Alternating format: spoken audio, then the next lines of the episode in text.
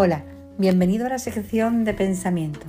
¿Cómo no? Empezar un nuevo año con nuestro queridísimo José Antonio Hernández en este maravilloso club de letras eh, y os he dejado un audio de un pensamiento que dedico a todos vosotros que lleva en sí mismo un acertijo.